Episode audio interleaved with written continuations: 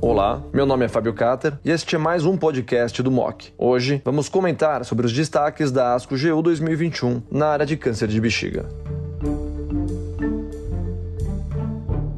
Para iniciar, eu vou começar com a doença inicial, falando de um estudo chamado Checkmate 274, que é um estudo de fase 3 que explora o papel de nivolumab adjuvante. Neste estudo, 709 pacientes foram randomizados para terapia adjuvante com nivolumab 240 mg a cada duas semanas por até um ano ou placebo. Como critérios de inclusão para esta população candidata a tratamento adjuvante, foram incluídos pacientes YPT2 T4A ou YPN positivo após neoadjuvância, ou então um PT3 ou PT4 ou PN positivo, ou seja, aqueles operados de cara sem quimioterapia neoadjuvante, que não são elegíveis ou recusaram cisplatina. Isso eu vou comentar um pouquinho nas conclusões do trabalho.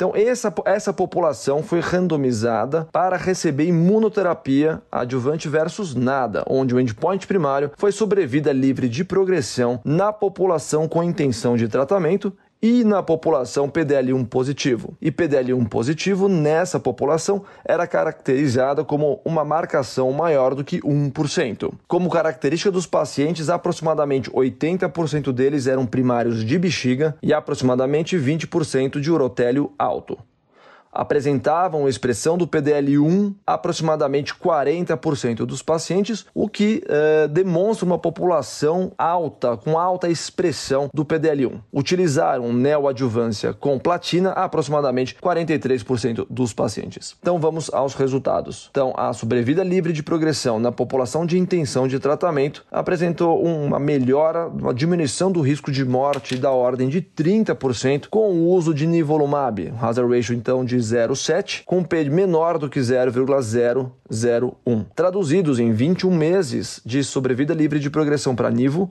versus 10 ponto meses para o placebo. Na população PDL1 positivo, o hazard ratio foi ainda melhor, sendo de 0,53, com P menor do que 0,001. Traduzidos em sobrevida livre de progressão não alcançada para nivolumab versus 10,8 meses para placebo. Na análise de subgrupo, o benefício foi válido para todos os estádios e foi, foi válido independente da expressão do PDL1. Como toxicidade, bem sabemos do bom perfil de tolerância de imunoterapia e basicamente foi prurido em 23%, fadiga 17%, diarreia 16,8%, sendo 0,9% grau 3 ou 4, hipotiroidismo em 9,7% e toxicidade pulmonar de 5,4%, sendo 1% grau 3, 1,4% grau 3 ou 4. Conclusão dos autores é de que nivolumab aumenta a sobrevida livre de progressão em carcinoma urotelial invasor de alto risco para essa população, seja de intenção de tratamento ou na população PDL1 positiva. A toxicidade esperada não foi diferente da habitual, e este é o primeiro trabalho que demonstra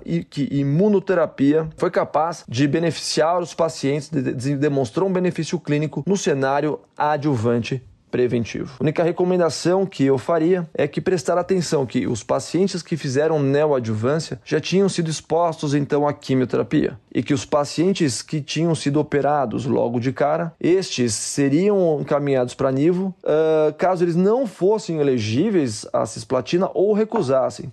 O que eu quero dizer com isso é que a gente continua privilegiando quimioterapia como tratamento adjuvante padrão e que esses pacientes devem recebê-lo preferencialmente no cenário pré-operatório, portanto neoadjuvante, porque então você faz a indicação do nivolumab na sua melhor maneira. E para aqueles que foram é, operados de cara, a gente não sabe qual é o papel da omissão de quimioterapia no cenário pós-operatório e a troca por nivolumab. Siga o MOC nos agregadores de podcast como Spotify, Apple e Google e receba notificação sobre os novos conteúdos. Até a próxima!